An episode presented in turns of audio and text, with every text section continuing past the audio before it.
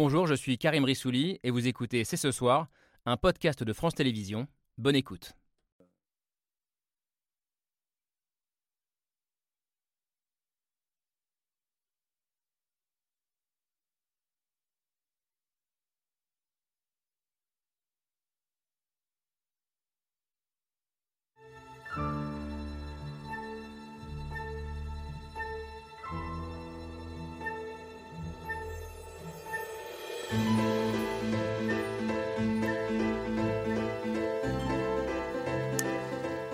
Bonsoir à toutes et à tous, soyez les bienvenus sur le plateau de C'est ce soir.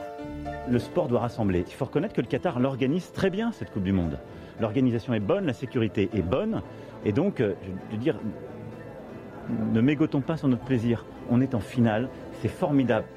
Il y a tout dans cette déclaration d'Emmanuel Macron prononcée hier soir dans les travées du stade Alcor après la qualification de la France. Le plaisir d'une nouvelle finale de Coupe du Monde, d'une joie collective, synonyme d'éclaircie dans une période très sombre. Et puis il y a aussi ces mots doux pour le Qatar et pour ses dirigeants.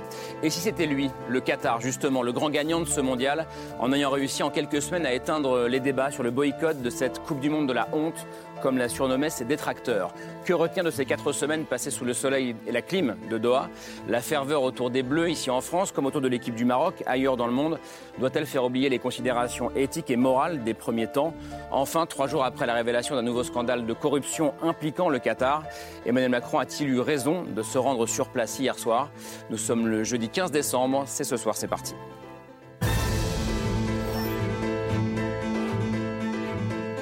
Jeudi 15 décembre 2022, J-3 donc avant cette euh, finale France-Argentine. Euh, point final de cette Coupe du Monde qui a fait tant débat depuis la désignation du Qatar. Point final peut-être euh, c'est pas certain de 12 ans de polémique et on voulait ce soir tirer un, premier bilan, euh, allez, j'allais dire politique et social euh, de cette Coupe du Monde avec nos invités. D'abord un philosophe fan de foot, ça arrive. bonsoir Pierre-Henri Tavoyot. Soyez le bienvenu, maître de conférence à, à, Sorbonne Université, grand penseur de la démocratie. On a déjà parlé ensemble de ce que ça voulait dire faire peuple sur ce plateau notamment. Quoi de mieux que le football pour, pour rassembler? On a le sentiment que le foot sort de ce mondial encore plus populaire, plus mondialisé sûrement, mais aussi plus politique que jamais. Car oui, le football est bien politique et Emmanuel Macron lui-même semble avoir euh, changé d'avis. Il était hier soir dans les tribunes donc, du stade euh, Albayt, un déplacement que vous jugez très sévèrement. Thomas Legrand, bonsoir. Bonsoir. Euh, vous l'avez écrit dans Libération. Pour vous, le président n'aurait jamais dû se rendre au Qatar. le Qatar que vous renommez Corrupt Land dans votre article, référence à la nouvelle affaire de corruption impliquant le Qatar, une sorte de Qatargate du, du Parlement européen. les affaires de corruption, mais aussi les aberrations écologiques, les violations des droits humains, les morts sur les chantiers, c'est tout ça qui vous a poussé à, poussé à boycotter Pierre Bonsoir, économiste du sport, co-directeur de l'Observatoire Sport et Société euh, à la Fondation Jean Jaurès, grand passionné de football, donc c'est un boycott difficile. Euh, vous avez tenu bon, vous n'avez pas craqué, je crois. Bravo. Jusqu'ici, toi, bien. Et il ne vous reste que trois jours à tenir. Donc ça devrait tenir. Euh, cette question du boycott, on en a aussi souvent débattu avec vous sur ce plateau de la Schulman. Bonsoir. Bonsoir. Vous êtes la référente Qatar au sein de l'ONG Amnesty International, ONG qui n'appelait pas au boycott hein, d'ailleurs, mais qui voulait profiter de cette Coupe du Monde pour mettre la pression à la fois sur le Qatar et sur les instances du football français et du football mondial. Et d'ailleurs, vous ne relâchez pas la pression puisque vous accusez ces jours-ci la, FIFA de ne pas avoir respecté ses propres engagements en matière de, droits humains en ne créant pas le fonds promis euh, pour les travailleurs migrants euh, blessés ou tués au Qatar. On va en parler. Enfin, j'accueille deux invités, euh, et je termine par vous, qui reviennent du Qatar. un sociologue et une journaliste. La journaliste, c'est vous, Annie Gasnier, bonsoir. Bonsoir. Grande voix du football sur RFI, une star en Afrique francophone, vraiment, surnommée la dame par ses auditeurs. vous animez depuis près de dix ans l'émission Radio Foot International sur RFI. Euh, vous étiez présente à Doha au début de la Coupe du Monde mhm. euh, et on voulait avoir ce, regard forcément moins franco-centré que le nôtre euh, avec vous ce soir. Le sociologue qui revient du Qatar, c'est vous, c'est Guy Lazri. Bonsoir. Bonsoir. Soyez le bienvenu, sociologue du sport à, l'IRIS HESS. Vous avez fait du Qatar votre terrain d'observation sociologique qui a pris la forme d'un journal de bord publié dans Libération. Vous êtes rentré il y a quoi Il y a deux jours Non, un peu plus tard. Un peu plus. un peu plus. un peu. au match France-Pologne. France-Pologne. en tout cas, cette Coupe du Monde que vous qualifiez de Coupe du reste du monde euh, dans votre article dans, Libération. On va en parler ce soir. Merci à tous les six d'être euh, sur ce plateau pour, euh, pour débattre. On commence avec la joie, la ferveur des supporters français. C'est l'image du jour et c'est signé Hugo Bernard.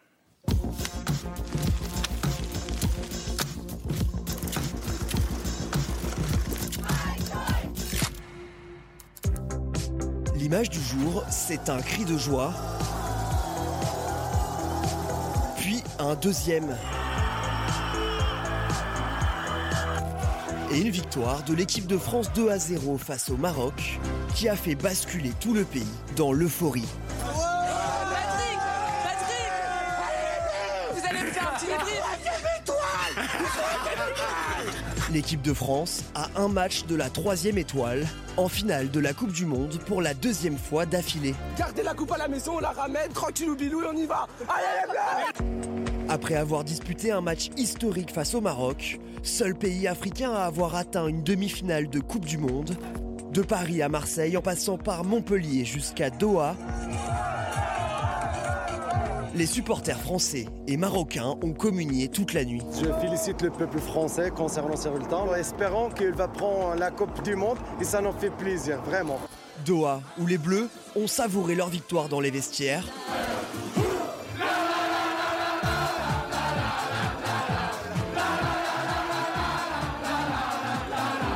Des Bleus félicités par Emmanuel Macron en personne.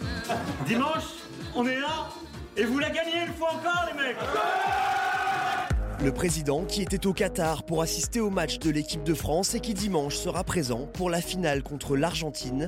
Dernière étape avant le sacre ultime. En finale, on va quand même pas perdre, non? Moi, je suis derrière eux et puis, euh, et puis voilà, j'espère que ça va être une petite fête sympa. Moi, je suis sûr qu'ils vont gagner. En attendant, le président invite les Français à savourer le moment. On est en finale, c'est formidable. Et donc sachons, nous, Françaises et Français, avoir des joies simples et être fiers.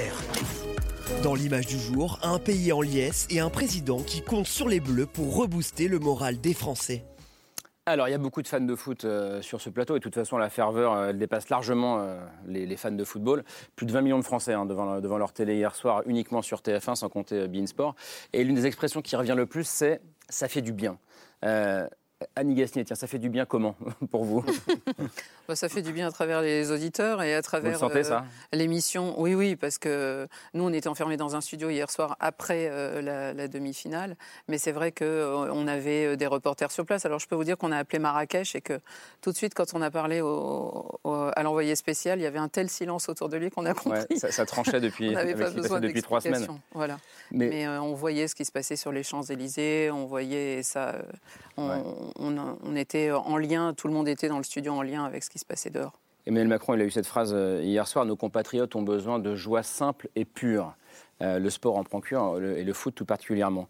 Euh, vous êtes d'accord avec ça Pur, j'irais pas jusqu'à dire ça, parce que en fait, quand on regarde le foot, il y, a plein de raisons de détester ce sport. les règles sont absurdes, ça dégouline de fric, il y a des mauvais comédiens qui sont sur le terrain et qui font à la moindre petite poussette se font mal.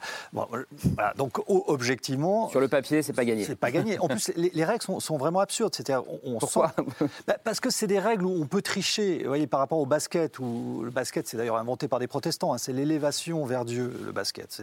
Mm. Euh, basket, on ne peut pas tricher. Euh, mais tous ces petits trucs qui, qui irritent, euh, on, on, balance le ballon, on gagne un petit peu de temps. Alors maintenant, la, la, le chronomètre euh, devient, devient, fiable. Il y a, il y a des arrêts c'est en fait le spectacle de l'injustice. Et, et, je pense que c'est ça qui explique d'ailleurs la, le côté la puissance. La puissance du football. La puissance du football, c'est qu'il y, y, a quelque chose d'un reflet de, de l'existence contemporaine. C'est aussi pour ça que c'est un sport mondial. Mmh. Je, je, vois là quelque chose comme une sorte de. C'est une lecture un peu tocquevillienne, mais d'égalisation de, des conditions au sens, pas que les gens deviennent plus égaux, mais qu'on se retrouve et on retrouve. En tout le... cas, au football, les petits peuvent gagner entre guillemets. Voilà, c'est pas le cas au basket ou au rugby, ça c'est vrai. Ni au rugby d'ailleurs. Ouais, ouais. Donc c'est cette dimension-là de, d'égalité, cette dimension aussi d'articulation complexe entre le collectif et l'individuel. C'est-à-dire qu'il faut des stars, il faut des individualités, mais ça suffit pas. Il faut aussi un groupe, il faut une bonne ambiance. Enfin, voilà, il y a un, une sorte de reflet de la vie contemporaine euh, qui fait que c'est un sport aussi très démocratique. C'est-à-dire qu'on peut, voilà, on joue euh, en bas de chez soi. Euh, le tennis, on est obligé d'apprendre et prendre des cours. Le rugby, c'est compliqué, il y a des contraintes. Voilà, il faut, il faut des règles. Là, c'est très très simple. Donc il y a quelque chose de cette dimension ah, démocratique. Et oui, et ce qui fait que, que la joie euh, qu'on voit pour les matchs de foot, on la voit pas pour d'autres sports. Ça, c'est vrai. Le côté, ça fait du bien. Vous l'avez ressenti. La Schumann, on parlera tout à l'heure hein, du Qatar et du boycott euh, et de ce qui s'y passe. Mais je parle en tant que citoyenne française. Bien, voilà. bien sûr. Et euh, enfin voilà, moi, je travaille dans une organisation de défense des droits humains. On n'avait pas appelé au boycott, mais bien entendu, un événement sportif d'une telle ampleur euh, permet aussi de créer une ferveur. Après, pour nous, il n'y a pas d'une question de pureté. Enfin, moi, je, je m'interroge beaucoup sur cette notion de pureté euh, de, dont de parle, joie pure, ouais. de joie pure dont parle Macron.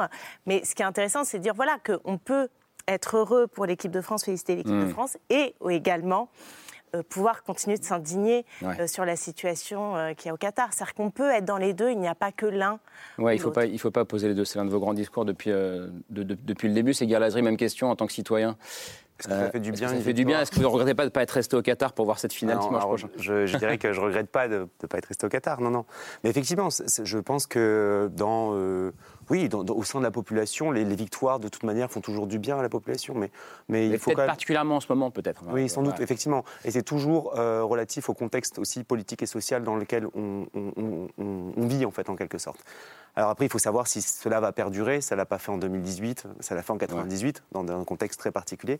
Mais en fait, ça fait sens. Les victoires, finalement, en fait, n'ont de, de sens qu'en fonction vraiment du contexte. Euh, on était dans un 98, c'est exceptionnel, mais aussi on est dans une période de croissance économique très significative. Et donc là, du coup, forcément, la victoire prend sens. 2018, c'est plus compliqué. Voilà. Donc il faut peut-être aussi se méfier aussi de, Ouais, de, ouais. De, voilà, de, de ce qu'on peut ressentir, de- des images et tout ça. Pas trop surinterpréter ce qui se passe. euh, Exactement, oui. Vous êtes d'accord avec ça, Thomas Legrand? Oui, moi je trouve que ce qui fait la qualité de la, de la joie De l'émotion. de l'émotion et de la, de la joie populaire, c'est moi je suis pas du tout un, un pro du foot ni un, un fan de foot. Je regarde que au moment des, euh, des grands coupes du monde. Je suis euh, un rugbyman, euh, en tout cas un rugbyphile à fond. Et euh, d'ailleurs il y a un peu la même chose dans l'équipe de rugby euh, française en ce moment. Ce qui, ce qui, ce qui rend cette équipe euh, euh, euh, ce qui lui fait euh, donner de la joie, c'est qu'elle a l'air d'être, euh, elle a l'air de bien s'entendre. Et en France, on a l'impression qu'en ce moment, on ne s'entend pas. Mm. On parle d'archipélisation, on parle de dispersion, on parle de, de deux France, la France périphérique, la France. Et là, ce sont des gens très différents sur le terrain, et en rugby aussi d'ailleurs. Et ces deux équipes-là marchent bien. L'équipe de France de rugby sera peut-être, sans doute, Hmm. Championne du monde l'année championne prochaine. du monde. C'est possible. Elle est favorite. Elle est favorite.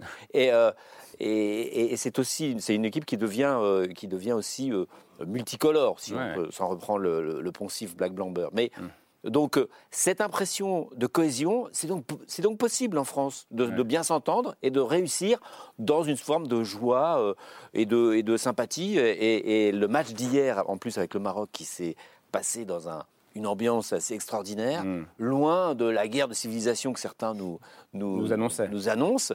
Euh, ça, ça fait du bien. Pierre Rondeau, alors l'homme qui boycotte, est-ce que est-ce qu'on peut boycotter content. et avoir l'émotion? Alors, euh, j'ai pas. Alors, alors c'est très intéressant ce qui se passe en, en mon sein et dans ce que je vis pour, pour ce mondial. C'est lui qui que- fait l'expérience sociologique, Et oui, anthropologique. vraiment, ça s'appelle ça parce que je pense. si vous voulez, je n'éprouve aucune émotion alors que en 98, en 2000, même en 2006, je passais mon bac, on était en finale de Coupe du Monde, c'était la folie. 2018, idem. Et effectivement, cette année, c'est assez particulier ce que je vis moi en tant que fan de foot. Ce que je vous le dis la vérité, je n'éprouve aucune émotion. Alors je vois Parce que autour vous de voyez moi. pas le jeu Je vois pas le jeu, mais j'ai pas Ah, aussi c'est- de, de c'est partage. peut-être le moyen de se euh, protéger euh, aussi. C'est un moyen de me protéger, c'est sûr. Peut-être que mon inconscient prend le dessus et, et- et je m'indigne inconsciemment euh, euh, et je m'interdis à devoir prendre du plaisir face à, à cette place de finaliste. Mais en tout cas, ce qui est sûr, c'est que je ne, ne- je, alors, je vois très bien qu'il y a la faveur populaire autour de moi et qu'il y a des gens très contents et très heureux. Et j'en suis très content pour eux. Et là-dessus, il n'y a rien, aucune, aucune, euh, aucun jugement de ma part et aucune suspicion de complicité. Mais simplement, moi, euh, individuellement parlant, je veux Mm. dire, je ne voilà, je, bah, pour vous dire la vérité, je suis allé au cinéma, j'ai fait autre chose, euh, j'ai Mm. pas éprouvé cette euh, espèce de partage collectif. Il y avait des places d'ailleurs, c'est ça il y avait beaucoup de place d'ailleurs, Est-ce que effectivement. mais- vous avez regardé les- le score en en sortant bah, si vous voulez que, en- dans la mesure, ça a été dit, le football est le sport le plus populaire au monde. De fait, je suis abreuvé d'informations. Mm. Donc tout ce qui se passe pendant Oui. le mondial, tout ce qui, tout ce qui s'est passé pendant le mondial, ce qu'il y a Il sur le pas. terrain et autour, tous les médias en parlent. Vous en avez parlé, France Inter en a parlé, tout le monde en a parlé. Donc de fait, je subis entre guillemets. C'était pas une contrainte pour moi. Oui, il aurait fallu vous mettre. Je euh, regardais effectivement. Il faut vraiment vivre dans une grotte, une grotte, une, une grotte très très lointaine Ouais, où le pour ne pas passe suivre pas. les résultats. Mais en l'occurrence, je sais ce qui s'est passé et je sais que oui, Mais- la France est en. Mais ces émotions collectives dont on parle, euh, c'était l'un des arguments de ceux qui euh, étaient conscients de l'absurdité de cette Coupe du Monde à plein d'égards, mais qui disaient eh ben, elle pourra peut-être permettre ça. Et, et vous, et vous vous dites, avait- jamais vous vous dites bon, ouais, c'est vrai que cette Coupe du Monde. Si elle- vous voulez, en gros, quand j'ai appelé au, boycott, mais ça, ça, ça remonte à loin, parce que déjà en 2018, j'avais appelé au, boycott s'il n'y avait pas eu justement d'efforts entrepris par le Qatar, qui n'ont pas été en- en- entrepris justement, mais il y, avait, il y avait à la fois une indignation politique et une volonté pragmatique politique en disant que parce que si tout le monde boycotte, peut-être que la FIFA ou le Qatar viendrait à prendre des décisions et à changer, donc il y avait cette revendication politique, et il y avait aussi le boycott individuel, euh, euh, une indignité liberté individuelle, euh, citoyen, de se dire que je, je refuse de prendre du plaisir, moi, personne, moi, citoyen, je refuse de prendre du plaisir et de, de- de faire la fête sur des terrains qui ont causé la mort de 6500 personnes à minima, dans un pays qui ne respecte pas les droits de l'homme, les droits LGBT, les droits de l'environnement. Donc, et aujourd'hui, effectivement, le boycott individuel, euh, idéaliste, a pris le dessus totalement sur le boycott politique, qui bien évidemment a flopé, si on peut dire les mots, n'a pas fonctionné. Les audiences sont là, sont au rendez-vous. La FIFA avait promis des choses qu'elle n'a pas respectées. Le Qatar avait promis des choses qu'il n'a pas respectées. Et on va continuer comme ça, en, même en 2026, voire par la suite. Donc c'est vraiment personnellement que je n'ai pas éprouvé de plaisir à regarder ce mondial. Je voyais réagir Annie Gasnier. Oui, mais je pense que c'était logique qu'à partir du moment où le ballon allait rouler, euh, il y avait le côté sportif, uniquement euh, sportif, qui allait euh, prendre le dessus. Maintenant, euh, euh, évidemment, euh, tout ce qui était autour, euh, je pense que euh, ça a commencé très tard, les critiques. euh, n- Je me souviens qu'on a commencé l'émission de, de Radio Foot International sur RFI à peu près au moment où ont été oui, désignés a 12 et la Russie et le Qatar. Et euh, donc, depuis 2010, nous, dans l'émission, on a fait énormément de, de- de critiques, de constats. Euh, la radio a envoyé des des reporters pour faire justement euh, des reportages sur les chantiers, sur le travail, sur ce qui se passait là-bas.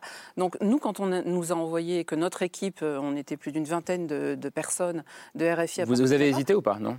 Non, alors il y avait cette, cette, Cette gêne un cette peu. conscience, voilà, exactement. Mais en même temps, alors on est allé voir sur place, ça c'est sûr, mais il y avait aussi ce côté, nous, ça faisait 12 ans qu'on en parlait, Hmm. donc euh, de ce côté-là, on était un petit peu, euh, je dirais, en paix, en tout cas moralement.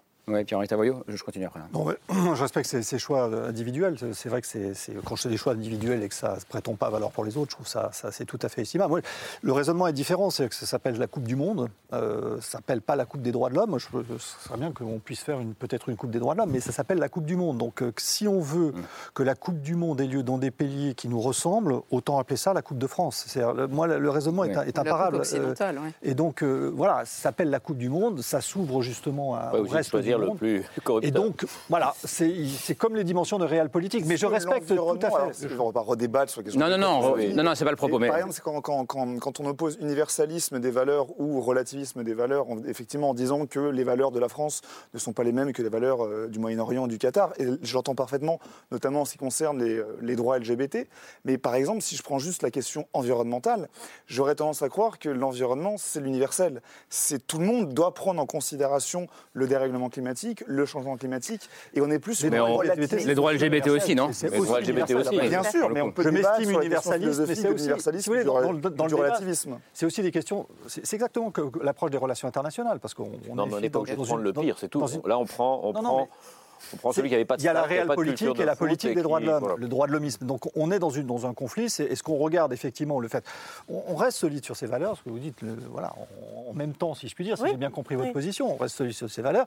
Simplement, euh, voilà, on ne veut pas que le monde, on n'exige pas que le monde nous ressemble. Mais sur, Mais sur c'est le côté corrompu, de la sur le côté fois, corrompu de désignation du Qatar, ça, on le sait à peu près depuis 2013, je crois, avec un énorme dossier qui avait été fait par France Football, et rien n'a été fait. Oui. Alors, non seulement par la FIFA,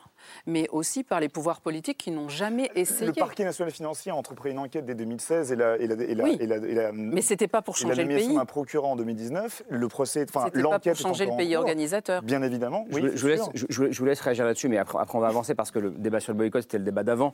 Euh, et là, je voudrais qu'on tire des enseignements aussi de cette Coupe du Monde. Mais- Oui, mais est-ce que, euh, au début, je voulais réagir sur la question aussi de la, de la ferveur, parce que ce qui est intéressant, c'est de dire qu'il y a eu aussi énormément d'événements qui sont construits en opposition. On a participé également avec Pierre Rondeau à des contre-événements, Ouais. à des contre-matchs. Et donc, en fait, il faut aussi se rendre compte qu'il y a eu ces événements-là. Et nous, on s'en est rendu compte à Amnesty, partout en France. On a euh, des actions, des collectifs qui se sont montés localement pour dire comment est-ce qu'on peut faire autrement aussi, comment on peut partager des informations sur la situation des droits de l'homme. Et donc, en fait, c'est important de noter qu'il y a eu ces moments-là aussi de rencontres autour du football, sans forcément regarder des matchs, mais qu'il y a eu euh, justement euh, ces événements-là qui ont été organisés partout en France. Et après, sur la question rapidement euh, de est-ce qu'on doit faire que des Coupes du Monde chez nous au niveau euh, occidental, je pense que là, on est sur des questions de droit et non pas de valeur, et qu'il y a une réflexion à avoir au sein des organes internationaux. Au moment des attributions. Au moment des attributions, et le fait de dire qu'à un moment donné, on n'est pas dans l'opposition entre un moment sportif et un moment droits humains. J'espère qu'on ne soit pas censé sans cesse dissocier les deux, mais au contraire, une Coupe du Monde des droits humains, non. Restons sur une Coupe du Monde du football qui respecte les droits humains. Et c'est ça qui serait formidable. Juste, juste sur, ce, sur ce dernier point, sur, sur cette question-là, comme vous êtes un fan de foot, euh, Séguir Lazri. Je sais que vous avez eu un cas de conscience à aller au, au Qatar. Exactement. Euh, totalement. comme Libération vous a envoyé, vous a dit fait une enquête sociologique, vous avez dit Ah, bon, c'est c'est bon, je peux y alors, aller. je c'est pas Libération qui m'a envoyé. Non. J'ai été d'une manière très personnelle. Mais on vous a dit fais- faisant un objet sociologique. Alors c'est mon directeur de thèse qui m'a dit euh, ça, mon directeur Mais- de, de- le directeur de l'EHES. Et est-ce qu'en y allant, pour le coup, puisqu'on essaie de tirer le bilan, euh, vous vous dites ben finalement oui j'ai bien fait d'y aller. Et, Bien et on a bien fait de l'organiser là-bas. Et fois. alors, j'ai pas, non, je me suis pas dit qu'on avait bien fait de l'organiser là-bas, ça c'est, ça c'est, ça c'est clair. Mais est-ce que j'ai bien fait d'y aller? Oui, parce que finalement, en fait, il y a une autre, euh, il y a sans doute quelque chose qu'on perçoit pas. Alors, je l'ai fait aussi de manière très particulière, c'est-à-dire que euh, j'ai été un touriste euh, lambda, hein, donc un touriste occidental qui va euh, prendre l'avion et qui va faire un circuit et regarder un match. Mais j'ai eu la chance, alors, voilà, la chance d'être logé déjà en périphérie du centre, du centre économique de Doha, donc de voir d'être amené à fréquenter d'autres populations, à me balader dans la rue, à interroger des ben, des gens qui vivent là-bas, des restaurateurs, des, euh, des gens qui travaillent justement, qui font vivre cette Coupe du Monde. Et euh, effectivement, ce que ce que j'ai, ce qu'on peut retenir de cette leçon, c'est qu'effectivement, les, les touristes en fait sont finalement très peu présents. Ouais, ce que, vous- Euh, vous, ce que vous dites, c'est qu'ils ne sont même pas dans les, dans les restos, dans les commerces. Non, non, non, il y a un des- circuit hôtel-stade, hôtel-stade. en gros. Exactement, oui, c'est des circuits comme ça. Moi, je, je me, une anecdote, je me retrouve au stade dans le COP des Bleus, et effectivement, euh, je demande à, à tous ceux qui sont autour de moi euh, quand est-ce qu'ils sont arrivés, quand est-ce qu'ils repartent. Ils sont arrivés la veille, ils repartent le lendemain. Ouais. Et euh, il y a même quelqu'un qui me dit, alors voilà, qui me dit, moi, si la- l'affiche est, import- est intéressante la semaine prochaine, je reviens. Donc Mm. voilà, c'est quand même la dimension d'un, quand même d'un- d'un- une- enfin une dimension, une optimisation du tourisme euh, sportif quand même qui est, euh, qui est poussée à son, à son paroxysme. Avec un bilan carbone désastreux, dit, euh, dit- dit Thomas Legrand. Euh, non, c'est vrai. Pour un match, oui. Bon, non, mais ça, c'est. De façon générale, on sait qu'en moyenne, une compétition sportive type mondiale, c'est entre 2,8 et 3 milliards de tonnes de CO2 émises pour la compétition. Mm. Aux dernières estimations, on est à 6 milliards pour la Coupe du Monde 2022. Juste pour le Qatar. Juste pour le Qatar. Non, mais c'est- c'est c'est intéressant parce que ça, voilà, ça, ça raconte aussi nos, nos contradictions. On célèbre la victoire, enfin l'épopée marocaine, et, on voit qu'il y a euh, 30 euh, appareils supplémentaires qui vont voler jusqu'au Qatar. On voit que voilà, la France va en finale, Emmanuel Macron fait un aller-retour. Bah, si on parle bilan carbone, voilà, effectivement, les joies populaires dont on parle euh, sont toujours matinées de contradictions. Je reviens juste sur ce que disait Thomas Legrand, euh, Pierre-Henri Tavoyot, sur cette euh, guerre civile qu'on nous annonçait euh, avant ce France-Maroc qui n'a pas eu lieu, euh, ou en tout cas pas exactement là où on le pensait. Parce qu'il y a eu des violences hier soir, il y a eu des arrestations euh, qui sont venues pour beaucoup de l'ultra-droite. Ouais. Oui. Euh, comment est-ce que vous regardez ce, moment sociétalement? Est-ce que vous dites c'est positif, ça a donné une belle image de la Oui. cohésion nationale? Je pense que d'abord, il y a toute une gradation. C'est-à-dire que je, je pense qu'il y a. bon, il y a les fanatiques de l'équipe de France, mais même quand on est fanatique de l'équipe de France, de voir le Maroc arriver à ce niveau, on est content. Et, et on est content et on se dit, bon, évidemment, si l'équipe de France perd, ça va être une catastrophe. Mais, mais quand même, voilà. Mais moins pire que contre la Bah, Croatie. parce qu'on aime les petits. On, serait tous petits. devenus pro-Maroc si le Maroc avait gagné. À la finale, Bien on aurait sûr, tous voilà. le Maroc. Donc c'est cette logique. Je- Donc je pense que c'est cette logique. Alors, on en parlait tout à l'heure. C'est vrai qu'un match France-Algérie aurait été peut-être beaucoup plus compliqué. Euh, c'est pas la même histoire. C'est pas la même histoire. Mhm. Il y a eu France-Tunisie. Tunisie a gagné. Match de poule, ouais. Voilà, match de poule. Donc voilà, on est dans une situation où les choses sont assez fluides. Par ailleurs, donc ça c'est première étape. Deuxième étape, L'ambiance sur le terrain était d'une fraternité euh, totale. Euh, on sentait des relations affe- affectives, il y a des excellents joueurs, il y a des, des connivences. Et puis troisièmement, effectivement, il y a effectivement cette, cette franco-marocain qui disait bon, on est évidemment pour le Maroc, il va gagner, il va gagner, mais si le Maroc perd, hypothèse, on, on supportera les. les- si je peux vous dire qu'en tant que franco-marocain, j'étais totalement scindé en deux. Voilà, voilà. Donc, euh, donc, J'avais passé une très mauvaise soirée d'ailleurs. donc, donc je trouve que cette, cette atmosphère générale, je pense qu'effectivement la tension était. Après que effectivement des, des- des groupes, euh, qui- c'est la stratégie du coucou. hein. Euh, on, on la reproche beaucoup à l'ultra gauche, c'est-à-dire de, de- de pourrir des manifestations sociales euh, par des actions. Là, il y a une stratégie du coucou de l'ultra droite qui a été effectivement de dire on va profiter de cet événement. euh, il y aura certainement pour mettre de l'huile sur le feu. Donc voilà, c'est- là on voit effectivement euh, l'équilibrage des, des choses. Mais il y a aussi de, de l'huile sur le feu, comme vous dites justement, euh, par rapport à, à ces menaces, en tout cas ces, ces actions de l'ultra-droite, euh, émanant de l'ultra-droite directement, et pas au contraire, euh, alors que certains le pensaient, euh, d'une frange populaire euh, du- des supporters marocains ou franco-marocains, euh, Mm. notamment à Paris, avec plus de 2000 policiers euh, euh, présents sur place aux Champs-Élysées. Ça a aussi été entretenu, je pense, par le pouvoir politique et par, par- par- par le pouvoir médiatique qui, pendant trois jours, entre le quart et la demi-finale, a alerté contre des risques. Par le pouvoir médiatique euh, Certaines chaînes. valorisé et pas Certaines chaînes. monde. Je globalisons pas. Non mais attention, euh, il faut quand même rappeler qu'il y a eu quelques précédents. C'est-à-dire que la, la situation, je veux dire, on il se serait passé des choses et il n'y aurait pas eu un, accompagnement policier, on l'aurait reproché. Donc je pense que là, la prudence policière, Ah, elle est naturelle. Je ne remets pas en cause la prudence Donc, policière. voilà, qui est donc tout je pense que normale. c'est- à chaque, à chaque compétition Voilà. sportive, à chaque événement sportif. Je rappelle, pour un match de Coupe de France euh, au, au Stade de France, il y a 1600 policiers. Là, c'était 2000 sur les Champs-Élysées. Ouais. Donc, euh, on est sur une équivalence Ouais. pour un événement. Mais la, finale de la Coupe d'Europe des Mais- Champions a été quand même, une pour le point, traumatisme. euh, Là, il faut quand même C'était rappeler deux, l'organisation. trois choses. Voilà. Exactement. Mais là, encore plus parce que France-Maroc, effectivement, un certain pouvoir médiatique, attention, un certain pouvoir médiatique. Bah, disons, certaines chaînes. euh, bien sûr, on télévision. Nourrit le débat de, effectivement, news. de, de, de- de- probables manifestations de la part d'une tendance frange euh, des cités euh, Mmh. marocaines ou franco-marocaines. On a une ultra-droite, et d'ailleurs, ce qui est intéressant, c'est que les renseignements généraux, dès le jour de, la demi-finale, ont alerté contre des risques de descente euh, de l'ultra-droite ou de, de, de- de- de partie de l'ultra-droite pour aller défendre les rues lyonnaises ou montpelliéraines. Bah, je précise, hein, il y a eu 47 personnes arrêtées à Paris avant de passer à l'acte, mais qui avaient l'intention d'en découdre avec des supporters marocains.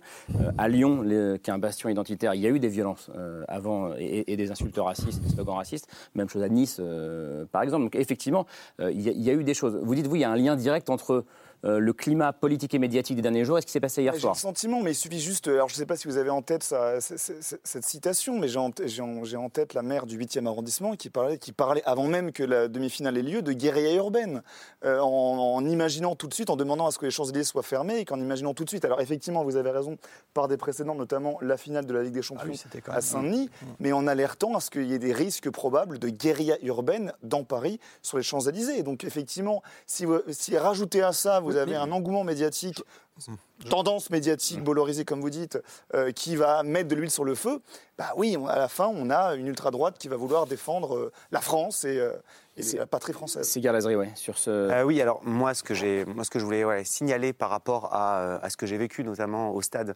euh, c'est que voilà. On Au Qatar, part-. Au Qatar, pardon, excusez-moi, mais au stade finalement, au stade Altoumama.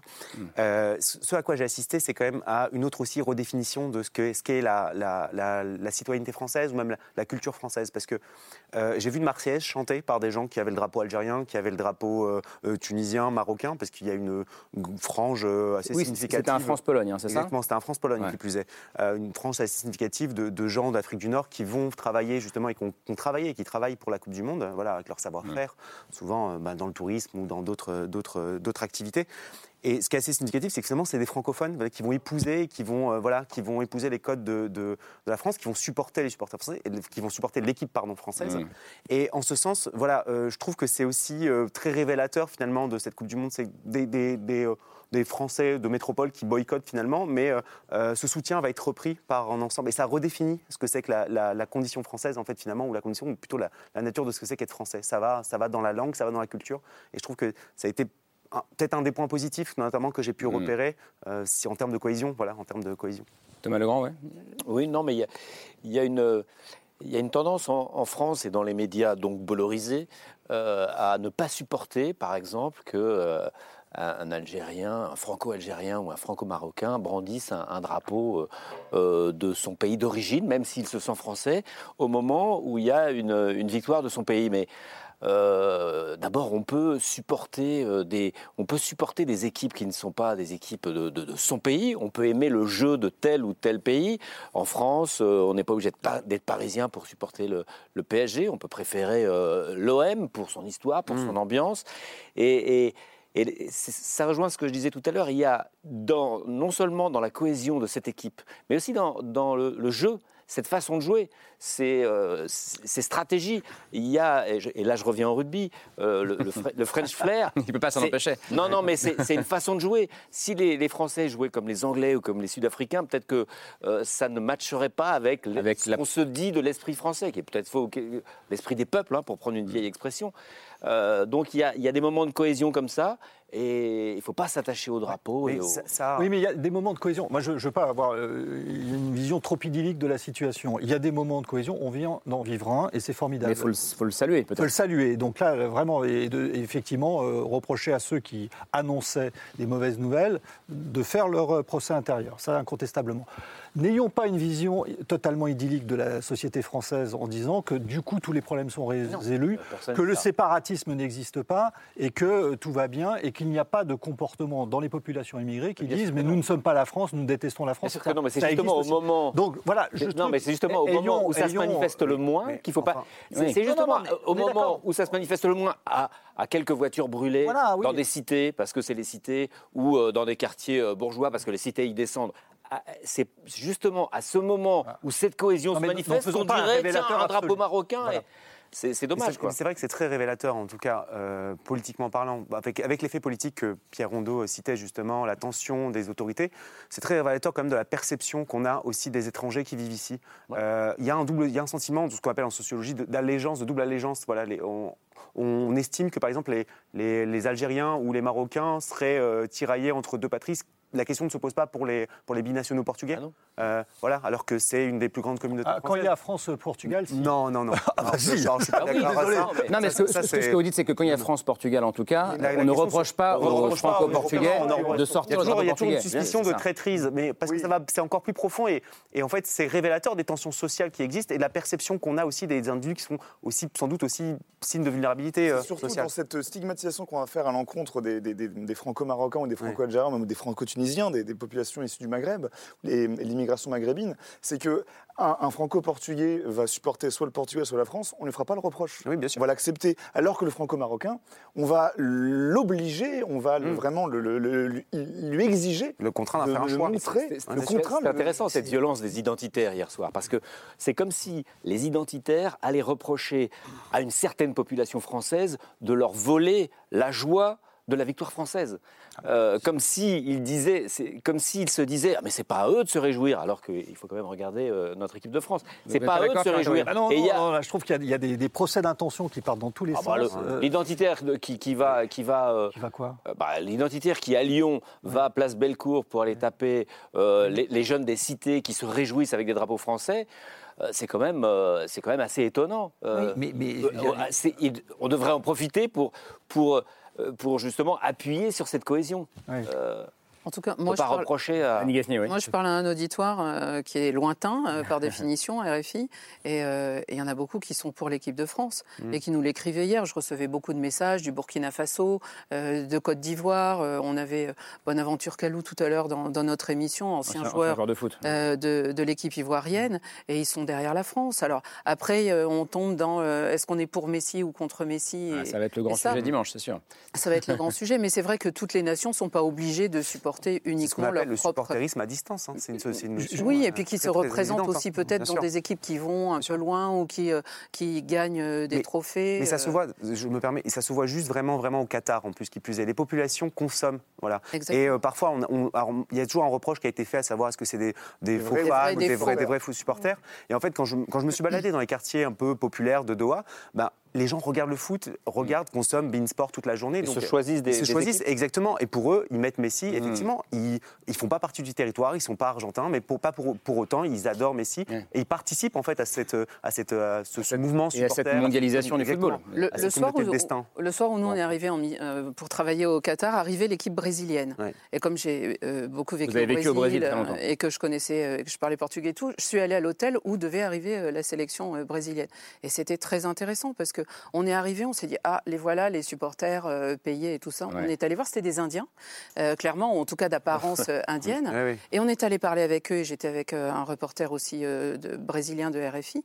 Et en fait, c'était des passionnés qui ne- n'ont pas d'é- d'équipe qui les représente dans le monde du football et encore moins dans une Coupe du Monde, et qui du coup... se- le style de jeu brésilien. Ah non, mais qui nous citait Pelé, qui nous citait Garincha, qui nous citait Ronaldo, Zidane. ou Romario. Et donc, il y avait vraiment un intérêt, en tout cas. C'est intéressant parce que ce que vous dites là, euh, on ne l'a pas beaucoup entendu, et je pense que même sur ce plateau, on s'est moqué de ces faux vrais supporters. Ouais. Euh, Il nous racontait Il que... doit y en avoir des il y en- il y en a aussi. Et Oui, mais une ça- enquête qui avait. voilà, Il nous ça- racontait qui ont été que- complètes, c'est- possible. par Oui, mais en tout cas, on n'a peut-être pas, on n'a pas eu- en tout cas, nous euh, n'avons pas eu cette nuance-là, et, Ouais. et reconnaissons-le. J'aurais une question à, à vous poser parce que sur, sur, justement, euh, il y a un continent qui échappe à cette mondialisation du foot, un peu les États-Unis, mais ça commence à pointer, mais c'est l'Inde et le Pakistan qui n'ont pas d'équipe grandiose. Et donc, la, la- moi, je ne connais pas suffisamment ces pays, mais, comment expliquer d'abord que, que l'Inde échappe? Parce qu'il y a le cricket en Inde, Mhm. il n'y a pas le foot.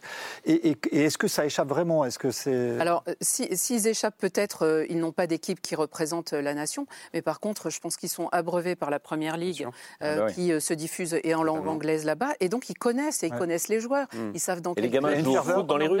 En plus, en plus. Mais par exemple, moi, j'ai vu à un moment regarder euh, France, euh, Argentine, euh, Arabie Saoudite, le premier. Au départ, ils étaient tous pour, euh, pour Messi. Mais quand ils ont vu que l'Arabie Saoudite, qui est le pays voisin, et tout gagné, mais ils ont un peu retourné leur veste, mais ils étaient heureux. Et moi, j'ai parlé avec des Népalais. Je me suis dit, oh, c'est peut-être la première fois que je parle avec des Népalais. mais ils étaient venus du Népal pour voir Cristiano Ronaldo à la compétition. Et puis- Et ça, c'était très intéressant. On a rencontré dans le métro, ce si beau métro, un Pakistanais qui, était, qui s'était peint les, les drapeaux euh, portugais, qui allait voir le match du Portugal, et il venait pour Cristiano Ronaldo. Et je pense que cette Coupe du Monde, elle a atteint un nouveau public, c'est-à-dire il venait plus, non pas de notre monde occidental, bon, il y avait des Argentins, des Uruguayens et tout ça, mais il venait aussi beaucoup de cette Asie du Sud-Est qui a estimé, ou du Proche-Orient, qui estimait que c'était assez proche. C'est- c'est- ça la Coupe du reste du monde? C'est exactement ça, la Coupe du reste du monde. Alors, pour revenir sur un point, il ne faut pas non plus confondre diffusion du, et production du football. C'est deux choses différentes. Les- les- la, la Croatie est l'exemple typique d'un petit pays qui arrive à produire des joueurs exceptionnels. 4 millions d'habitants. hein. Exactement. L'Uruguay, même chose. Alors que, effectivement, pour produire une équipe, il faut des installations. La Chine a tenté de le faire, mais l'Inde, c'est pas son ambition première dans, ce- dans cette démarche de soft power euh, sportif. Mais nécessairement, elle n'a pas produit d'instance qui pourrait produire une équipe euh, assez intéressante. Et concernant le reste du monde, effectivement, on est dans cette thématique-là. Je rejoins parfaitement vos propos parce que, euh, effectivement, dans les rues de Doha, bah, les restaurateurs vous disent, bah, les touristes ne sont pas là. On a deux stations de métro qui ont été, euh, alors je parle des, des rues périphériques, hein, pas du centre qui est bien animé, mais des rues périphériques. On a deux stations de métro, personne ne vient nous voir, euh, mais les restos sont remplis. Les restos sont remplis et ce sont des familles, euh, bah, effectivement, d'Asie du Sud, Inde, euh, Bangladesh, Népal, qui viennent regarder les matchs en famille et qui viennent même plus souvent que d'habitude. Il me dit, moi, je les reçois le week-end et là, tous les soirs, ils sont là et ils animent. chose à faire, Et fans de Messi, qui plus est. Alors, Enfin, ça- quelque chose à faire. Je voyais euh, réagir avec beaucoup de- Mais non, parce que je trouve que c'est- c'est c'est intéressant d'entendre justement euh, vos témoignages, parce que ça va au-delà des préjugés qu'on a pu entendre sur les travailleurs migrants aussi au Qatar, euh, de masse aussi euh, uniforme euh, Ouais. de, de travailleurs euh, qui, qui sont, ils vont là-bas pour travailler. Enfin, Mm. ils savent très Mm. bien pourquoi ils se rendent au Qatar. Et au-delà du au nationalisme aussi. Pour travailler. Et ils savent que ça va être compliqué pour eux, mais ils y vont. Et ils, et ils ont euh, ces moments aussi de joie de euh, au quotidien également pour eux. Et donc c'est important de déconstruire et d'individualiser aussi ces parcours et ces personnes. Mm. Et donc parler d'individus euh, qui sont là-bas, pour moi, ça me fait plaisir parce qu'on va euh, au-delà de cette masse informe, qu'on va parler des travailleurs migrants au Qatar, exploités, Mm. euh, etc. Mais c'est aussi leur quotidien. Ils y vivent, ils y vivent depuis des années pour certains. Et donc, ils ont créé des liens, des attaches, etc. Et donc, c'est important de parler d'eux en tant qu'individus. Donc, c'est pour ça que c'est important. Non, et ce qui est intéressant quand on parlait justement de la, la- la Coupe du Nouveau Monde, en tout cas la, la Coupe du Monde qui commence à, s'élargir au, au monde entier, et non pas uniquement propre à l'Amérique du Sud et à l'Europe, euh, je pourrais reparler des audiences et de l'échec du boycott euh, euh, médiatique et populaire, mais effectivement, la FIFA met en avant le fait que ce mondial marche et, et a un très gros succès d'audience. Mais quand on, décon- on- on déconstruit ces chiffres d'audience et on dézoome et on constate euh, les différents chiffres par continent, l'Europe, par exemple, a perdu 40 millions de téléspectateurs par rapport à 2018. Mm. Alors, effectivement, il y a un effet de structure avec l'absence de la Russie euh, Ouais. qui fait que ça fait moins de, de téléspectateurs. L'Europe du Nord, la, la Scandinavie et l'Allemagne, il y a une tendance au boycott, en tout cas, il y a une baisse des audiences, euh, en, en tout cas pour l'Europe du Nord et l'Europe de l'Est, alors que la FIFA met en avant une augmentation des audiences parce que l'Amérique du Nord, les Américains par exemple, très gros succès d'audience, et l'Asie, l'Asie du Sud-Est, très gros succès d'audience. Donc au final, la mondialisation du football permet de, de compenser les critiques occidentales formulées à l'encontre du Qatar, les menaces de boycott formulées à l'encontre du Qatar, pour que juste faire apparaître le succès mondialiste et mondialisant de la Coupe du Monde. euh, je ne sais pas qui disait Coupe du Nouveau Monde, c'était vous peut-être euh, Pierre Rondeau. S'il y a une équipe qui incarne ça, c'est l'équipe marocaine. Euh, Et là, je- je- laissons la France de côté, mais regardons comment cette épopée marocaine a été euh, suivie euh, un peu partout dans le monde. Comment est-ce que vous regardez ça, Nigassine, le fait que le monde entier était euh, hier soir, pas marocain Marocain.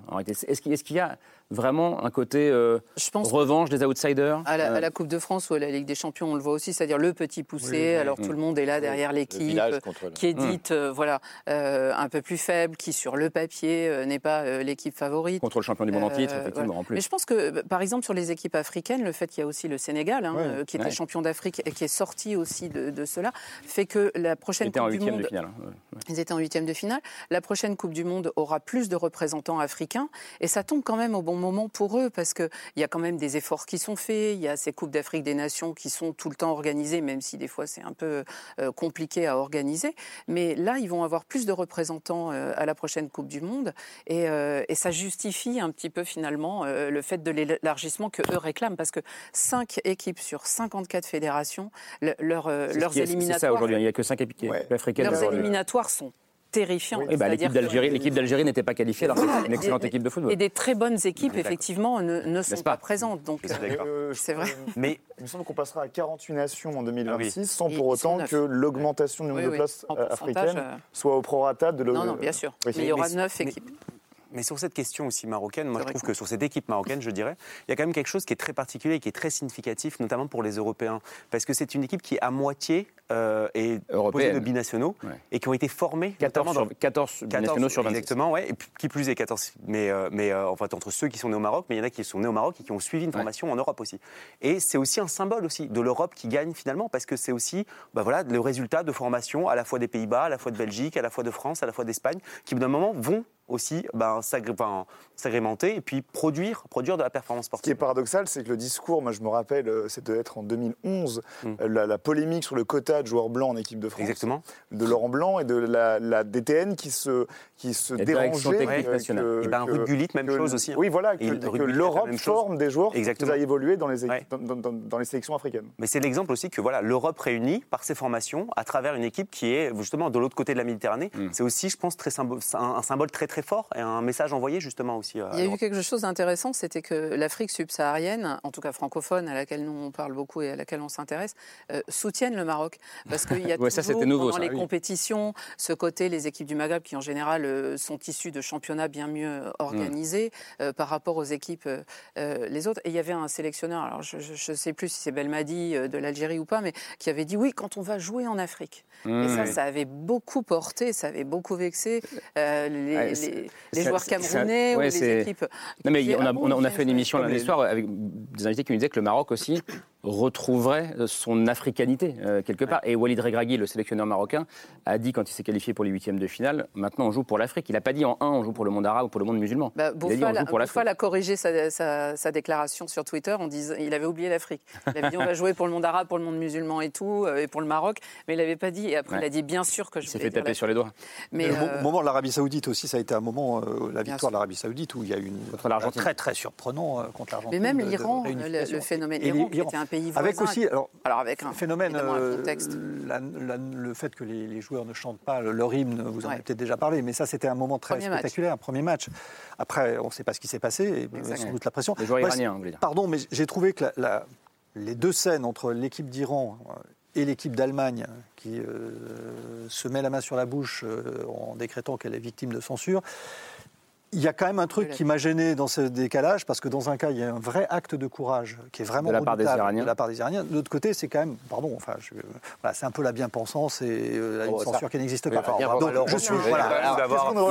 Je, il il ne pensais pas qu'on partirait en débat là-dessus, mais je vous laisse réagir du coup, Thomas Legrand. Non, mais c'est le, procès en bien-pensance de ceux qui vont bien et qui, euh, veulent faire quelque chose pour montrer que c'est soyons vrai que tout le monde. Tout le monde Non, mais le truc, c'est qu'il y a deux choses. Évidemment, il faut être cohérent. rien, les Allemands. Ils risquent rien. Il y a deux solutions. Et donc, Si on vraiment- si on risque rien, on ne fait Non, rien. non, chut, chut. Je ne risque Pardon, rien, le- je regarde le mondial, Non, alors non, que le mondial a provoqué. Le, le 6500 truc, c'est que morts. la- la- la- la- le communiqué de la Fédération allemande, c'est de dire ces droits humains sont non négociables. D'accord? C'est ça, la justification.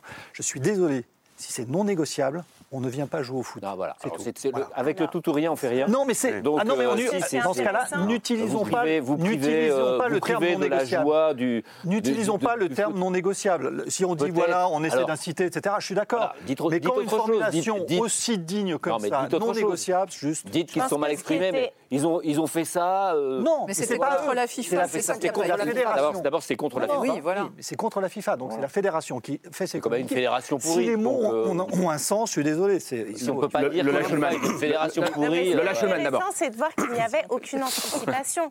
Et c'est ça qui est intéressant, c'est de voir comment les joueurs ont pu s'immiscer dans des brèches puisqu'il n'y a eu aucune anticipation et tout s'est fait Ouais. euh, en dernière minute euh, sur des brassards euh, One Love, pas One Love, des brassards FIFA, etc.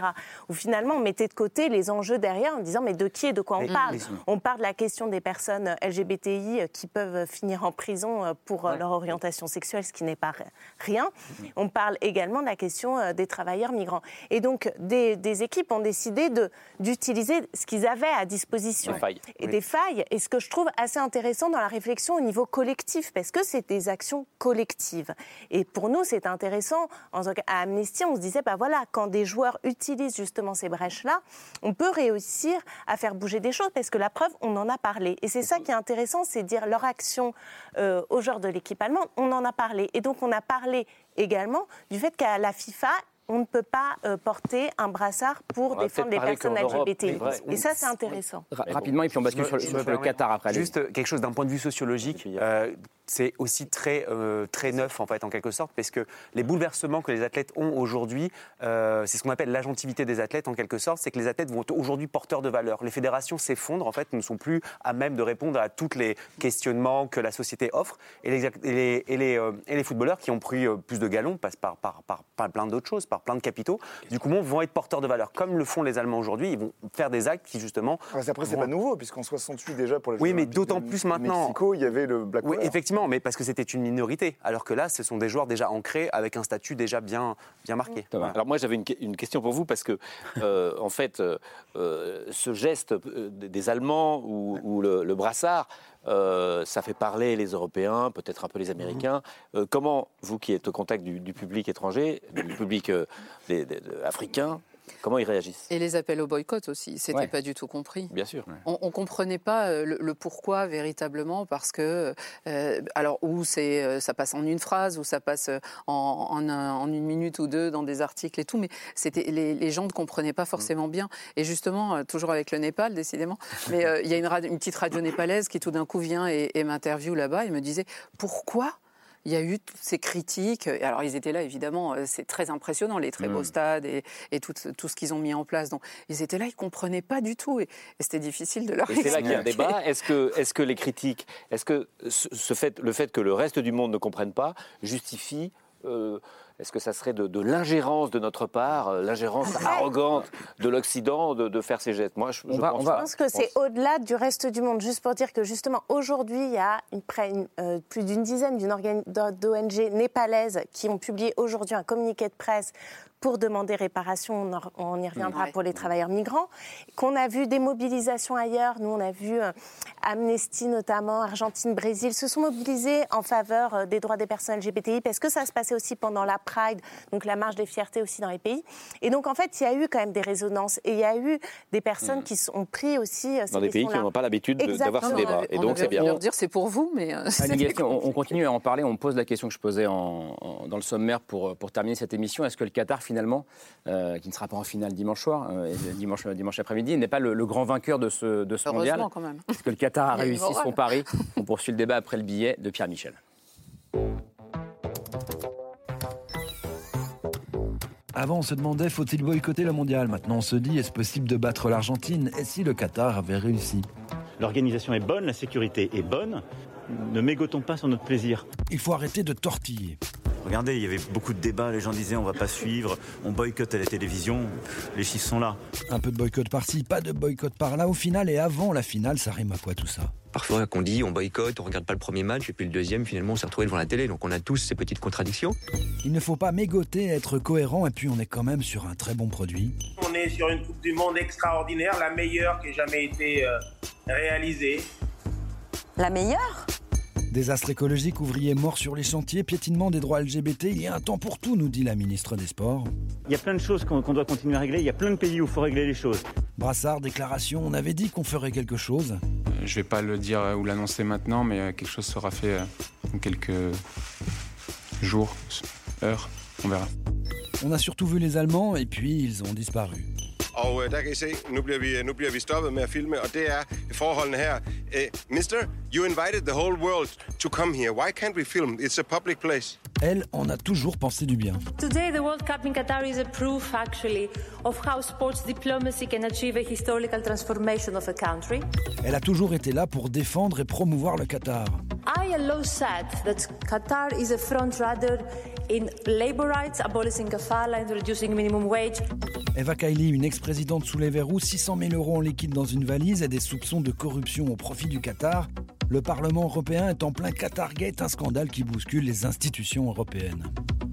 European democracy is under attack, and our way of open, free, democratic societies are under attack. Malgré les critiques, malgré les scandales, Coupe du Monde 2022, le Qatar a-t-il réussi son pari? Visiblement, il est en passe de le faire, voire c'est déjà fait. Une sacrée remontada. La France, elle, est en finale. C'est un sport qui se joue à 10 contre 10, mais à la fin, c'est la France qui gagne maintenant. On va pas se plaindre. Et à la fin, c'est aussi le Qatar qui gagne. Alors, je sais pas si François Ruffin a oublié les gardiens de but. ça, ça reste en C'est de la discrimination, ça. C'est un fan de foot, c'est oui. Euh, Pierre Rondeau, euh, pour le coup, alors, je vais, on va faire le tour, mais est- est-ce que le Qatar a réussi son pari? Concrètement, si je m'arrête juste au niveau de l'organisation, oui, il a réussi son pari. Ce serait euh, hypocrite de dire le contraire. Il a réussi son pari. Le monde a constaté les succès d'audience qu'on pourrait relativiser tout de même, en tout cas pour le marché français. Quand le président Macron met en avant les succès d'audience, je rappelle que la méthodologie de médiamétrie a évolué depuis 2018.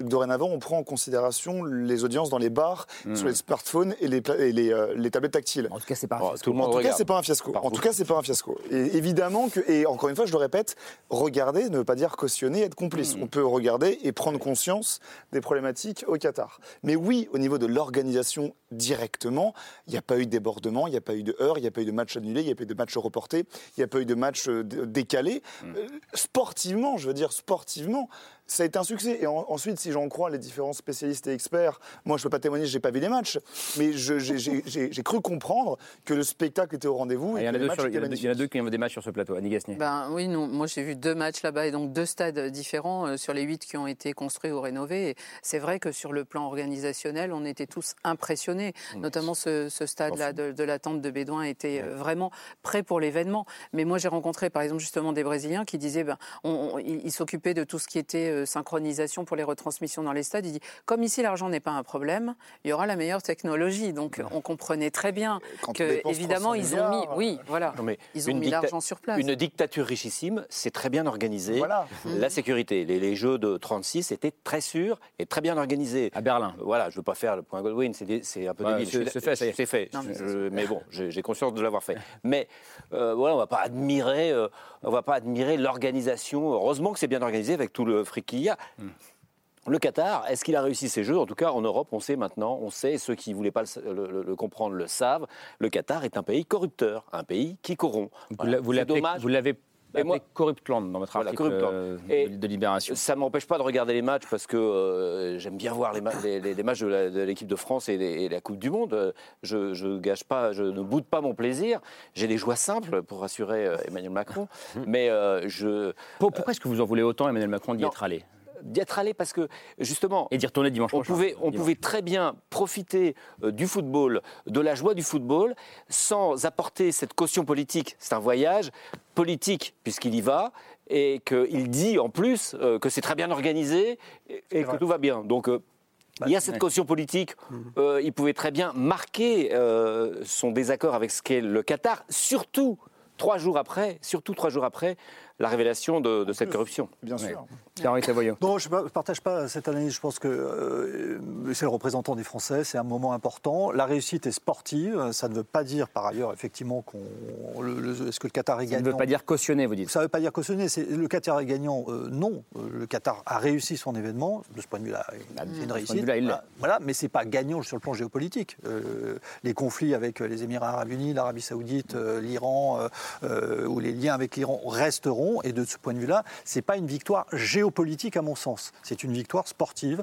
Emmanuel Capacité Macron sur place Cela dit, euh, je suis d'accord. Pour organiser un événement de ce type, c'est un, un État de, de l'argent. Voilà. Et quand ça, Et c'est de la main-d'œuvre, malheureusement. Oui, oui, Non, mais- bien sûr, mais ça c'est l'argent. La. Et quelques prisons. Ju- Juste parce que vous allez devoir nous quitter dans pas longtemps, Pierre Voyou, Emmanuel Macron sur place, est-ce que vous comprenez les critiques de Thomas Legrand ou pas? Est-ce que, est-ce, qu'- est-ce qu'au fond, euh, vous dites dans Libération, euh, Thomas Legrand, au fond, le Qatar peut aisément prendre et surtout présenter ce geste du président Oui. comme une bénédiction, comme une validation? Ju- ju- Juste, juste euh, je voudrais compléter mon propos avant que vous répondiez. Euh, est-ce- Qu'est-ce qu'on aurait dit si le président avait assisté à un événement organisé par la vice-présidente du Parlement européen qui a été corrompue Eh ben, il va assister à un, Ouais. un- un événement organisé par le corrupteur trois jours après. Je suis d'accord, mais c'est vrai là, que moi, euh, dans cette affaire, euh, je, je connais le Qatar, donc c'est l'entreprise. Enfin, je connais le Qatar. Je connais ce- de, de quoi le Qatar est, est possible. Donc l'entreprise de corruption ne m'étonne pas. Ce qui m'étonne beaucoup plus, c'est qu'effectivement, il y a des députés européens, Européens.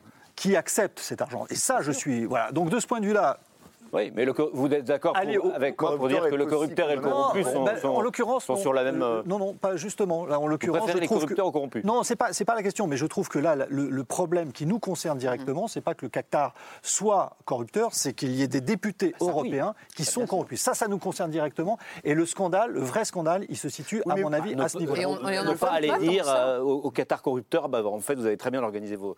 Oui, c'est ça surtout. C'est le fait de tenir un discours, de, donc de venir au match, donc d'a- d'apporter une crédibilité à- au, au Qatar et à sa politique en rencontrant les maires du Qatar et tous les représentants politiques du Qatar. Venir au Qatar, en dire du bien, En Russie. faciliter l'organisation. Alors que dans le même temps, on a le Qatar qui a corrompu des, des, des En. Russie, une- euh, on sait très bien que la Russie a une, une- une attitude d'em- d'empoisonneur de ces trucs.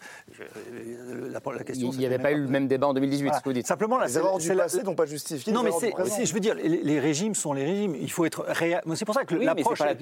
sur le plan politique, c'est la réelle C'est- politique. Il Voilà. y a, il y a la réelle politique, il y a le maintien des accords. Alors ça, la réelle politique, c'est comme la bien Il est évident. Je pense que la vraie réelle politique, c'est celle qui, euh, qui défend plutôt les droits de l'homme. La réelle politique, par exemple, ce mot, Non, ce mot ce non, mot de réelle non, poli- non, ce mot de réelle politique là- nous a fait dire, nous a fait, dé- a fait défendre à certains euh, euh, Bachar Oui, ou là, l'intervention de en la- Russie, c'est de l'angélisme euh, la- de, politique. de la Il y Russie a- en Syrie, c'est pas de la réelle. Non, il politique. y a, il y a le droit, ce qu'on appelle le droit de l'homisme et la réelle politique. La réelle politique, c'est c'est- Ah, c'est- c'est un peu- justement, c'est pas. Il justement, faut pas c'est cette confondre les deux choses. opposition-là Non, non, que- je là. conteste un peu. Enfin, c'est Non, c'est un autre débat. C'est quoi le droit de l'homisme, juste pour qu'on. Le droit de l'homme, c'est Pourquoi pas juste vouloir, la défense des vouloir droits de l'homme, imposer, vouloir que la- les droits de l'homme soient la clé de lecture exclusive de toutes les relations internationales.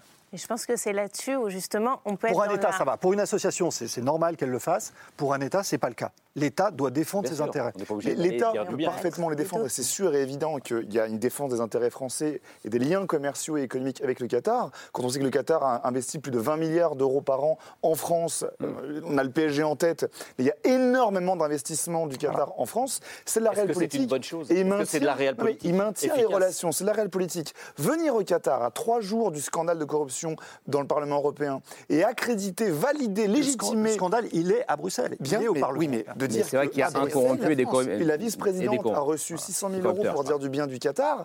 Et Emmanuel Macron, le président Macron, trois jours plus tard, vient aussi dire du bien du Qatar. On est en droit de se poser la question. Je vais vous- je- il faut que je libère Pierre-Henri Tavoyot. Merci beaucoup d'être venu euh, ce soir. Merci beaucoup, hein, à bientôt. Lola Schumann, on, on se posait la question euh, avant, le, avant le mondial, on se disait peut-être qu'on pourra tirer le bilan uniquement à la fin de ce mondial. Euh, vous, vous êtes à Amnesty, vous avez euh, plaidé pour qu'on ne boycotte pas ce mondial en disant bah, on met la lumière sur ce qui se passe et on va faire avancer les choses. Et ces jours-ci, vous dites, bah, finalement, la FIFA ne tient pas ses promesses. La FIFA devait créer un fonds pour aider les familles des travailleurs tués ou blessés au Qatar, et elle ne le fait pas. Est-ce que ça veut dire, au fond, quand on dit est-ce que le Qatar a gagné? Bah, Que le Qatar a gagné jusqu'au bout, c'est-à-dire même en, en ne, en ne tenant pas ses promesses. En tout cas, c'est inquiétant. En tout cas, en Enfin, faisant que la FIFA ne les tienne faut pas. bien le dire, c'est inquiétant. On pensait, et on avait des réels espoirs, hein, qui, euh, qu'on soit entendu auprès de la FIFA. Euh, on y a cru euh, avant, on y a cru pendant. Donc là, la promesse, c'était quoi exactement? Le fait que la FIFA soit prête à engager de l'argent directement euh, pour indemniser euh, les travailleurs migrants dont les droits ont été violés, puisque euh, maintenant, je crois qu'on a 7 milliards de, revenus grâce à cette Coupe du Monde pour la FIFA. Et donc, on espérait qu'il y ait une prise de parole de Infantino, le président de la FIFA, justement vis-à-vis des travailleurs, pour leur dire voilà, on est prêt à engager de l'argent pour que vous, obteniez réparation. On n'a pas eu cet engagement. On n'a pas eu non plus un engagement réel au niveau français de la Fédération française de football. Donc là, la question, c'est de se dire, voilà, on a fait, nous, ce qu'on a pu en termes de mobilisation pour interpeller ces instances internationales et nationales de football pour dire qu'en fait, les enjeux de droits humains ne doivent pas être mis de côté et qu'on peut faire cohabiter. Donc moi, je pense que c'est important qu'on ait cette cohabitation entre euh, les l'éthique au niveau du football, la passion du football et des enjeux droits humains, le fait de dire, bah voilà, sur le respect euh, des droits des travailleurs, sur le respect euh, des droits des personnes LGBT, des droits des femmes, voilà, on peut aussi avancer ensemble, mais on a eu porte close et aujourd'hui, on a un vrai souci puisque le dialogue avec la FFF n'existe quasiment pas, était difficile, tendu ouais. avec la Fédération française de football. Et quand je vois les images du président Macron entre Gianni Infantino et Monsieur Noël Le Graët hier, j'avoue, j'étais là un peu en me disant.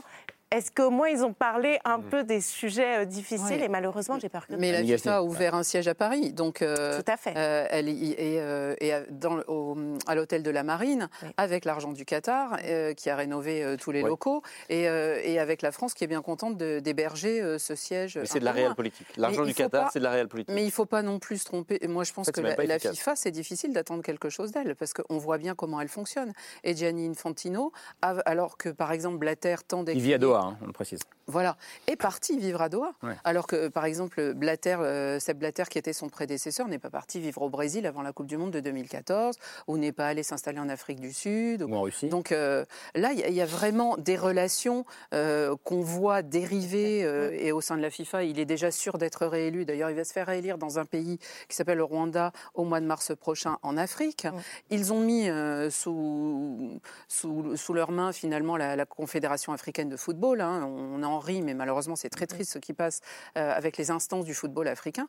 Et, et moi je pense qu'on on attaque beaucoup le Qatar, mais il faudrait aussi s'en prendre à la FIFA. Ah, mais c'est Oui, la FIFA. C'est Oui, bien sûr. c'est- c'est- Si je devais répondre à votre question, effectivement, est-ce que le Qatar a gagné la Ouais. Coupe du Monde euh, gagné la Coupe du Monde? Non, le Qatar n'a pas Non, gagné la Coupe du Monde. en tout cas, Si Qatar euh, le Qatar sort sort vainqueur, ouais. Alors, d'un point de vue sociétal, si on vraiment on prend, euh, on prend ça en, en, en- en loupe, en fait, si on- en ligne de mire, on peut se dire qu'il y a quand même, quand même eu des avancées. C'est-à-dire que cette Coupe du Monde, en s'attaquant à l'Everest, en quelque sorte, du sport mondial, euh, ça a permis déjà d'une de décloisonner certains, certains, certains faits. Le régime de la kafala, qui justement réglementait les travailleurs, a été un peu plus assoupli. Donc, Ouais. effectivement, ça, ça ne, ça n'enlève pas l'exploitation, ça n'enlève pas les morts, effectivement, mais quand même, il y a une forme d'avancée. Le droit des femmes a aussi plus ou moins euh, avancé dans, ce- dans ce cas de figure-là. Il y a une. Il y a, Il y a, des il y a- avancées. il y a un salaire minimum euh, de 250 euros, hein, Ouais. c'est ça, Lola Schulman Il y a des avancées. Et puis, ça nous a permis aussi de comprendre ce que c'était que la société qatari, ce genre de société-là, avec des rapports de pouvoir en sein de famille. Et ça, c'est euh, ça, c'est une avancée. Et puis, un autre point aussi, c'est que ça montre aussi que cette région-là est capable de produire du spectacle sportif, euh, à démontrer, euh, voilà, et que les, J, les, J- les prochains JO d'hiver qui ont lieu en Arabie Saoudite vont dans Jeux cette asiatiques d'hiver. Jeux asiatiques d'hiver, une- on, on a souvent tendance Ouais. à faire l'amalgame entre Pardon. le CAO Oui. et le CIO. Le CIO, de leur côté, font de gros efforts de, de changement structurel, notamment dans les procédures de désignation de- des futures villes euh, hôtes des Jeux asi- enfin des Jeux d'hiver, pardon. Sur le plan environnemental, ils plan environnemental, effectivement. Mais le Comité asiatique olympique, c'est l'Arabie Saoudite, c'est les 500 milliards de dollars dépensés pour une ville sans neige. Effectivement, là, c'est n'importe quoi. Exactement. Non, non, non, Peut-être mais ils ont, ils imposé, ils ont imposé une nouvelle, en quelque Hein sorte, une nouvelle temporalité mondiale. C'est-à-dire que.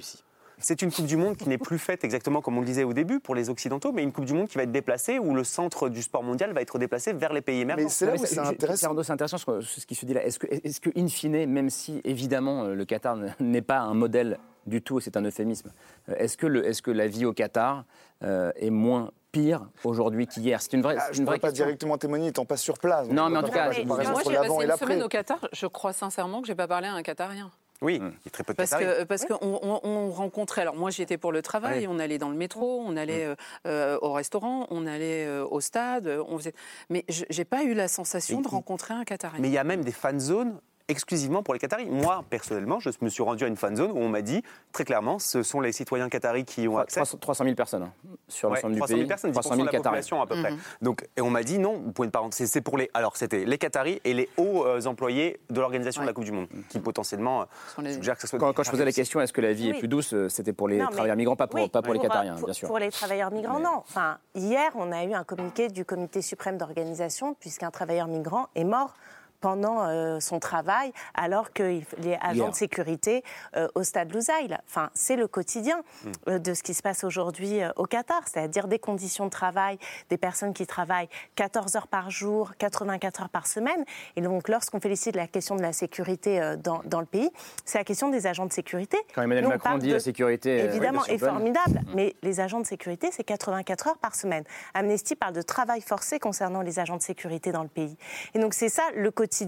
Donc, oui, on espère euh, que ça peut que s'améliorer, et en tout cas que la lumière médiatique continuera de permettre Oui, de c'est faire ce que avancer demander. les Est-ce choses. est-ce- est-ce que vous avez euh, cette crainte-là, qui est que quand les, pour- Oui, les projecteurs vont, vont quitter Doha dans quatre jours? Bien sûr, bien sûr. Et nous, on continuera de faire notre travail, c'est-à-dire d'aller sur le terrain, de faire de la recherche, de documenter.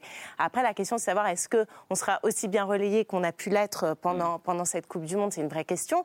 Nous, on continuera de le faire parce que euh, le, Mais- le Qatar a besoin toujours de ces millions, euh, aujourd'hui 2 millions de travailleurs migrants. Ça a quand même débloqué quelque chose en termes de pouvoir, je trouve, en- au sein des familles. La famille royale, quand même, a su imposer certaines choses à des familles qui étaient plutôt réticentes et qui, justement, vivent aussi de ce système d'exploitation. Donc, il y a quand même, je pense, à mon sens, quelques avancées qui vont sans doute perdurer. Et effectivement, sur le sentiment de sécurité, c'est très vrai. Moi, je l'ai ressenti euh, dans mon expérience, dans mon observation. Mais euh, ça veut dire aussi que les gens qui sont sur place ont incorporé. C'est c'est vrai, on, en- on se sent en sécurité à Doha parce que les gens ont incorporé les normes de sécurité. Donc, effectivement, la police n'intervient pas. Ils savent se tenir à carreau et euh, ils savent ce qui, peuvent leur, ce qui les attend si potentiellement ils font, euh, ils font une erreur. Donc, euh, c'est aussi ça euh, qui euh, peut être. euh, Si potentiellement ils font une erreur. Ouais, enfin une erreur, une erreur, je veux dire, si potentiellement ils, aiment- ils, ils commettent Ils un délit manifestent. ou ils font, Ou- quelque chose. qui- simplement, ils manifestent. voilà, effectivement, ou ils font une erreur dans l'ordre. Mais exactement, ça- mais ça souligne justement que l'État est totalement rigide et qu'il y a une force. euh, non, bien sûr, c'est un État avec une police très présente et, très puissante et effectivement, c'est condamnable, bien sûr. Pour conclure, Thomas Legrand, et après on va rendre l'antenne, est-ce que vous êtes euh, un peu optimiste quand même sur le fait que ça a pu faire changer les choses ou non? De toute façon, je pense, je pense que euh, les droits de l'homme, les droits individuels, les droits LGBT, tous ces droits-là, euh, contrairement à ce qu'on peut imaginer, progressent petit à petit, passent par les fenêtres et les portes. Euh, je pense que ça progresse et qu'il ne faut pas hésiter, même quand on est les Allemands et que tout va bien chez soi, à, à faire des signes, même si euh, c'est pas compris dans le reste du monde. Il y a toujours euh, euh, dans les pays où c'est pas compris des, des gens qui sont contents de voir ça, qui voient que qu'on qu'on s'occupe quand même de, de ces droits-là. Ça progresse. Je suis un peu optimiste. euh, voilà. Alors après, sur le Qatar. euh, pff, Non, le Qatar, euh, et surtout la, vraie question, c'est est-ce qu'on continuera à mettre la lumière sur le Qatar? Et ça, c'est aussi une responsabilité médiatique, évidemment. Euh, Et la Coupe d'Asie en juin 2023. ok. Mais la coupe, la coupe en Arabie, la- la- la- les, les Les JO, Jeux- les JO d'hiver. euh, je suis certain qu'ils seront très bien organisés et que la sécurité sera sera respectée. Et on termine on sur, les ce, salue sur ce trait d'esprit. Merci beaucoup. Euh, merci Lola Schulman d'être euh, Merci. venu ce soir. Merci Pierre Rondeau. Merci Sigar Lazari. Euh, Annie Gasnier, votre émission Radio Foot International. Donc c'est du lundi au vendredi. En ce moment, c'est vers 17h, 17h et 22h pendant la Coupe du Monde. Euh, merci beaucoup. C'était donc sur RFI. Et puis vous, Thomas Legrand, vous écoute sur France Inter. Le samedi à 18h, votre émission s'appelle Enquête de politique et on vous lit euh, bien sûr dans Libération. Avant de se quitter, une pensée pour notre confrère, le journaliste Olivier Dubois, enlevé au Mali le 8 avril 2021. Euh, otage donc depuis plus de 20 mois maintenant, 616 jours de captivité. Nous ne l'oublions pas, nous pensons à lui, à sa famille et nous espérons bien sûr sa prochaine libération. C'était la dernière émission de l'année 2022. Dernier, c'est ce soir. Merci d'être euh, toujours plus nombreux à nous regarder chaque soir. C'est un plaisir en tout cas de faire cette émission pour vous et avec vous. Je remercie chaleureusement toutes les équipes qui fabriquent au quotidien cette émission. Bonne fête de fin d'année. Ouais, c'est la dernière. Thomas était assez surpris. Euh, et on se retrouve le lundi 2 janvier. Allez, ciao, merci.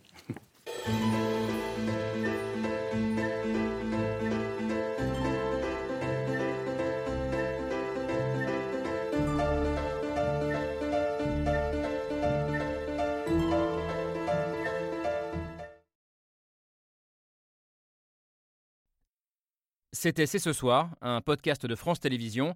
S'il vous a plu, n'hésitez pas à vous abonner. Vous pouvez également retrouver les replays de l'émission en vidéo sur France.tv.